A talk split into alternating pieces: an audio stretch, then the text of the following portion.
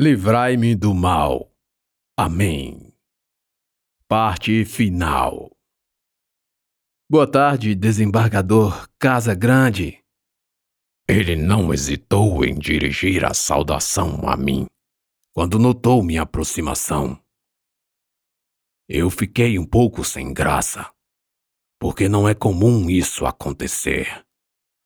Nós somos assediados o tempo inteiro por advogados, principalmente nos restaurantes. Não é fácil lidar com a necessidade de manter uma distância segura, ainda mais quando o maior interessado num processo é visto no lugar público com o juiz que vai julgar. No caso, todos estavam me vendo com Assis ou pelo menos eu imaginava que estivessem. Olá, doutor Assis. O senhor por aqui? Falei um pouco sem graça. Eu ainda estava em pé, correndo com os olhos um lugar para se sentar, enquanto ele se preparava para se levantar. É uma enorme satisfação encontrar o senhor por aqui. Ele disse, estendendo a mão para mim. Apertei-a e ele continuou. Sinto não poder acompanhá-lo no almoço, porque além de ter terminado o meu, devo comparecer à ordenação de meu irmão como padre. Ouvir aquilo me chamou a atenção instantaneamente, algo que me tocou profundamente, me fazendo crer que não havia o que temer das más línguas porque Assis não estaria ali para me comprar. Não sabia que tinha um irmão prestes a se tornar padre, disse eu impressionado. Sim, tenho, desembargador. E quero muito rezar a Litanian Sanctorum. Me chame de Casa Grande. Eu falei mais espantado ainda. Há décadas não ouvia aquela expressão. Litania Sanctorum é a ladainha de todos os santos. Uma oração ou reza feita na ordenação de padres e em outras liturgias. Sei disso porque em minha mocidade quis ser padre. E assim como Bentinho, minha esposa, que não se chama Capitolina, fez-me mudar o rumo. Não me arrependo Sou feliz num casamento de mais de 50 anos. Não consigo me dirigir ao Senhor sem esquecer da sua enorme presença de espírito, desembargador Casagrande. Ele falou cortando os meus pensamentos, que já viajavam décadas atrás, trazendo-me à memória o esforço que tinha para decorar a ladainha. Meu irmão é o padre, mas eu também venho rezando a Litaniae Sanctorum. É um bom motivo para aprender. Ah, sim, é. é. Tem certeza de que precisa ir agora? É que a missa geralmente é durante a noite. Ah, não, desembargador. Realmente, eu só iria adiantar algumas coisas, mas posso acompanhá-lo num café, se Vossa Excelência não se incomodar. Por favor, Assis, sem os pronomes. Eu não me incomodo nem um pouco. Vamos para o primeiro andar. Lá é mais reservado. Eu não estava com fome. E para não fazer dele uma presença enquanto comia, decidi apenas tomar um café, assim como ele. Conversamos amenidades a maioria sobre os ritos e liturgias católicos. Ele sabia tudo.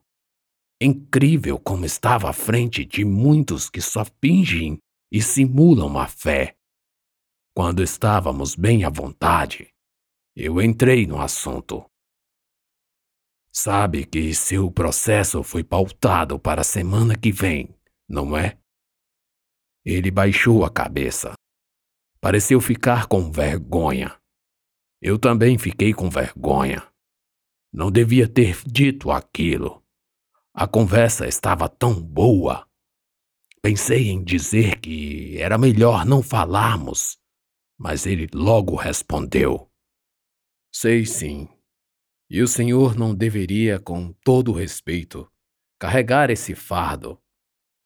Ele me chamava de senhor, o que deixei pelo fato da diferença de idades. Mas o que me impactou foi a sensibilidade que Assis demonstrou em não querer que me envolvesse ou fosse contra meus pares. Ele temia por mim. Revigorei-me num só ato. Não se preocupe, Assis, disse procurando o fundo dos seus olhos. Estou aqui porque acredito em você. O senhor acredita? Sim, acredito. Falei porque passei a acreditar. Não era a primeira vez que isso acontecia. Quantos anjos vieram em sonhos? Deus apareceu a Salomão, também a Jacó, e José do Egito leu pesadelos do Faraó, ao tempo em que o profeta Daniel também tinha visões. Não só do passado, mas nossos santos que ajudaram a manter firme a pedra angular da igreja.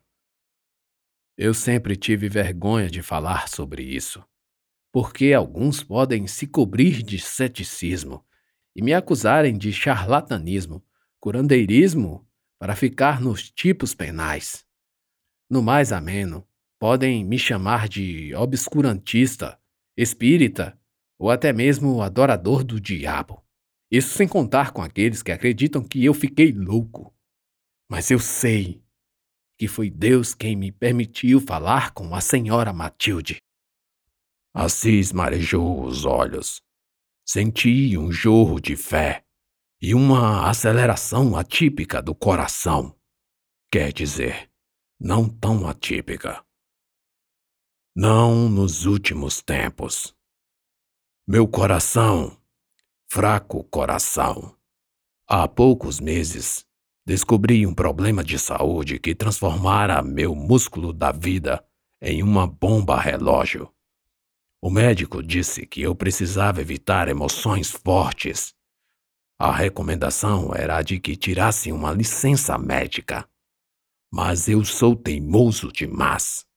Os sintomas são apenas cansaços nos braços, algumas dores de estômago e, no máximo, uma vertigem e nada mais. Para que tanto alarde? O senhor está bem? Ele perguntou.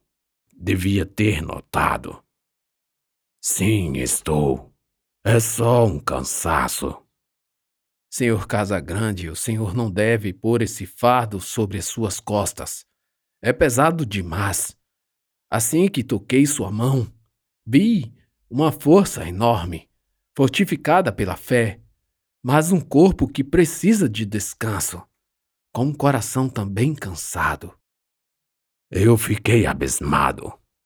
Como ele poderia saber de meu problema? Não disse a ninguém. Nem a junta médica do tribunal sabia.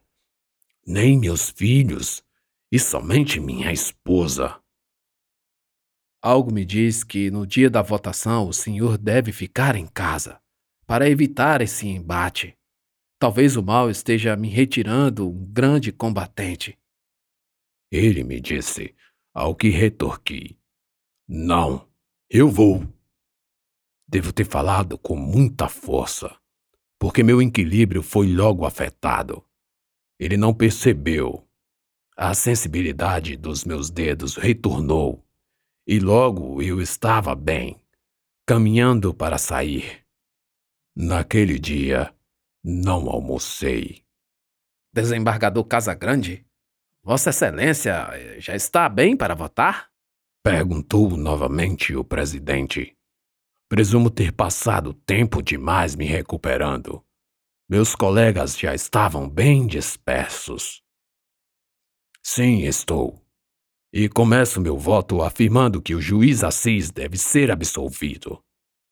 A maioria, ainda dispersa, voltou a atenção para mim.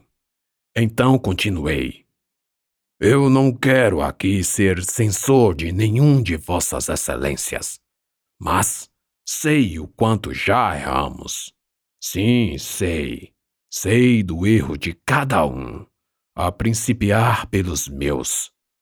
O que me chama mais a atenção é o fato de que ninguém, absolutamente ninguém, até agora, partiu do pressuposto de que o doutor Assis esteja falando a verdade. Não a verdade processual, qual seja aquela que as partes submetem ao contraditório.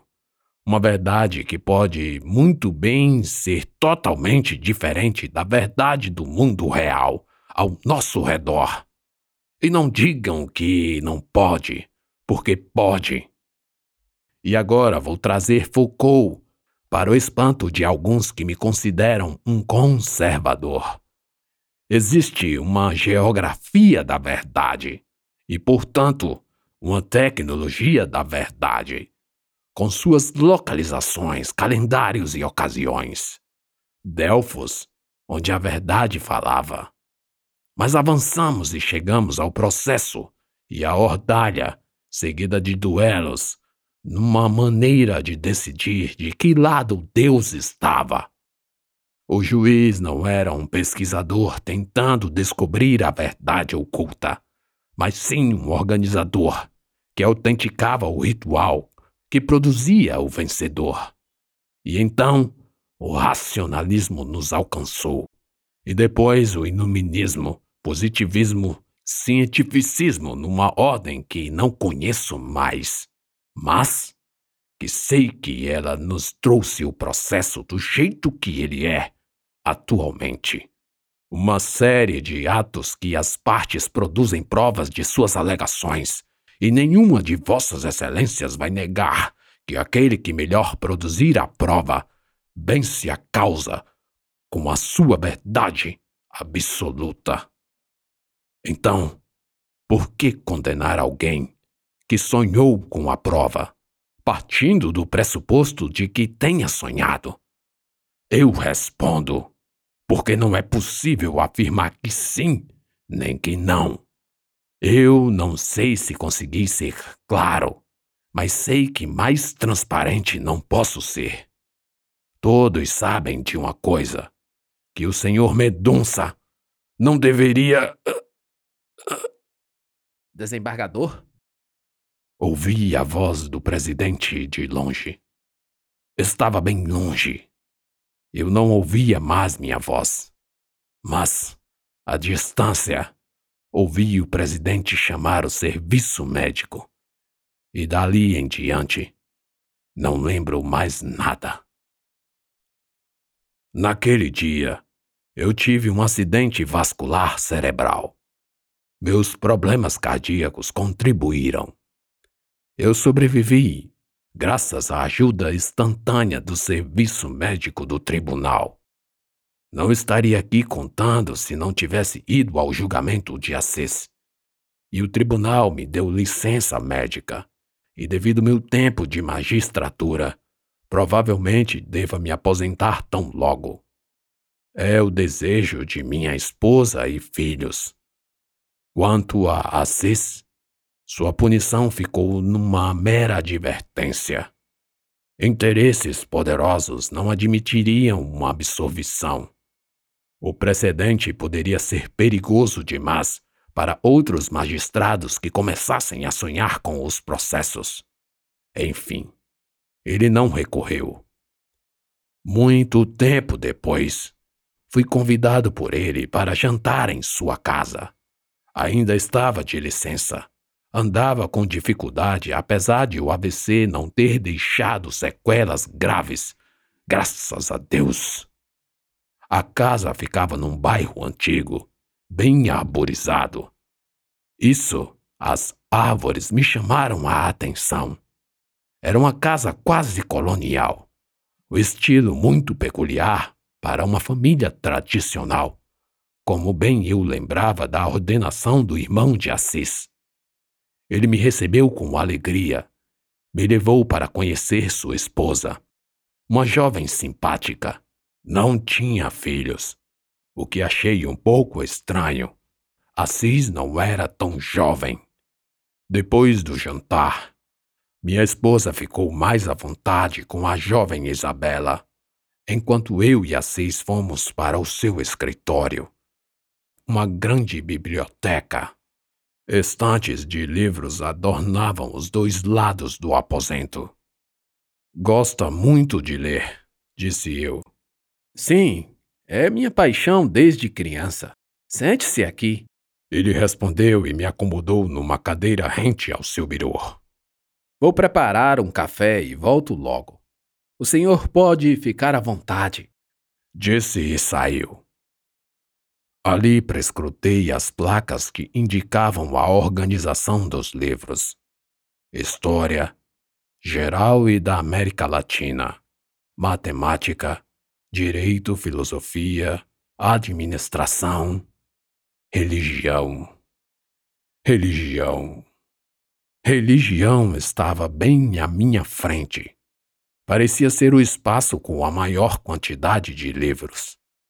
Parei e vi algo estranho. Livros que minha memória dizia terem sido proibidos pela Igreja até 1966, quando o Vaticano anunciou o fim do Index. O mais estranho é que tais livros estavam destacados entre os outros. Bem, não é tão estranho. Se eram proibidos, mas não são mais. Não há razão de não serem agrupados nesse conjunto. É uma razão histórica. Minha vista já não estava tão boa e me levantei com esforço para chegar mais perto. Bem próximo, vi livros que não faziam parte do index mas que, com certeza, fariam a Santa Inquisição lançar Assis na fogueira. As Escrituras Satânicas, de Peter Gilmore. A Bíblia Satânica, de Anton LaVey. Confesso que tive um leve passamento. Apoiei-me na estante e deixei meus olhos percorrerem por outros títulos. E à medida que me afastava dos tijolos de livros para lê-los em sua lombada, vi diversos deles que nada tinham a ver com a religião católica. O livro dos Mormons, o Zohar, o Alcorão, a Torá, a Bíblia em grego, em latim e em outras tantas traduções sem contar com inúmeros livros de religiões e seitas que nem eu conhecia, mas imaginava serem de raiz hindu e sânscrito, ou budista ou confucionista, o que francamente estava longe do meu alcance. Finalmente, vi livros de Umbanda e Candomblé que só os identifiquei porque traziam nomes comuns a essas religiões africanas. Ah, eu tive que me sentar, pois, para piorar, ao puxar um desses livros, vi grifos sublinhados e marca-páginas, anotações. Senhor Casa Grande? Assis me chamou pelas minhas costas. Eu não percebi sua aproximação. Estava ansioso com algo, com uma ligeira ideia de que eu estivesse se encontrando com outro homem e não o mesmo que me encontrou naquele restaurante. Vejo que lê muitas coisas, disse, voltando para minha poltrona. Ele pôs a xícara na minha frente. O café quente deixava o rastro do vapor por onde passava. Sim, leio. O senhor deve ter lido Os Irmãos Karamazov, de Dostoiévski. Fala-se com o primeiro O com o fonema aberto, do A. Sim, li.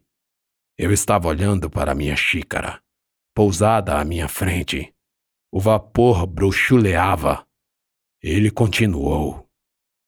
A parte que mais gosto do livro é quando Ivan faz Alyosha dizer que fuzilaria uma alma. Ora, um sublime ser perfeito em amor, benevolência e todas as outras qualidades inerentes ao homem de Deus. O Senhor lembra dessa passagem, não lembra? Não, não lembro. Disse, tentando identificar um nome em caixa alta e que estava gravado como título numa pasta que estava abaixo da minha xícara. Bem, Ivan diz que antes do fim da servidão, no século XIX, um grande general era o dono de duas mil almas. Os coronéis ou caudilhos da Rússia, para fazer um trocadilho tosco. Ele continuava falando, e eu levei a mão à xícara, me aproximando da pasta. Esse general possuía galgos que eram, digamos, os seus xodós. Foi quando um dia um menino de oito anos atirou uma pedra e feriu a pata de um deles. Ao levantar a xícara, o nome no título da pasta se mostrou claro aos meus olhos cansados. Estava escrito Desembargador Casa Grande. Já tremendo, talvez porque meu inconsciente tivesse visto lá meu nome primeiro do que eu, pousei a xícara ao lado da pasta.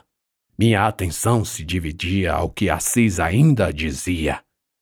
Quando o general soube o que o pequeno fez, mandou seus servos o arrancarem da mãe e prenderam o menino. No outro dia, numa bela manhã para a caça, o general mandou que trouxessem o garoto e lhe arrancassem a roupa. Trouxe a pasta até mim, pus em meu colo e, com as mãos inquietas, abri ao que Assis ainda falava. Então o general ordenou que a criança, tremendo de frio, corresse e, atiçando sua matilha, fez com que os cachorros atacassem o pobre menino, estraçalhando-o na frente da mãe. No interior da pasta, inúmeras fotos minhas, eu e minha esposa, em diversos locais, e inclusive no hospital onde me consultava. Aquilo se tornou tenso demais para o meu coração e senti-o pular de um lado para o outro do meu peito. Ao passar as páginas, pude notar cópias dos meus exames cardíacos, laudos e uma série de anotações que não conseguia ler mais. O general foi apenas posto sob tutela, algo como aposentado de seus títulos oligárquicos ou nobliárquicos, ou como querem que seja dito. Mas o que ele merecia? Ser fuzilado, não? O quê? Perguntei. Tive a impressão de que ele me fazia uma pergunta. Deixei para lá a resposta e perguntei mostrando a pasta para ele. O que significa isso? Você. Você me espionava. Não só o senhor, mas a maioria dos membros do órgão especial. Por, por quê? Por, por qual razão? Você não é seu irmão. Quase não falei. Meu ventre foi preenchido por uma cólica, seguida de uma dor na boca do estômago. O senhor está bem? Ele perguntou, mas não era uma pergunta honesta. Ele sabia que eu não estava.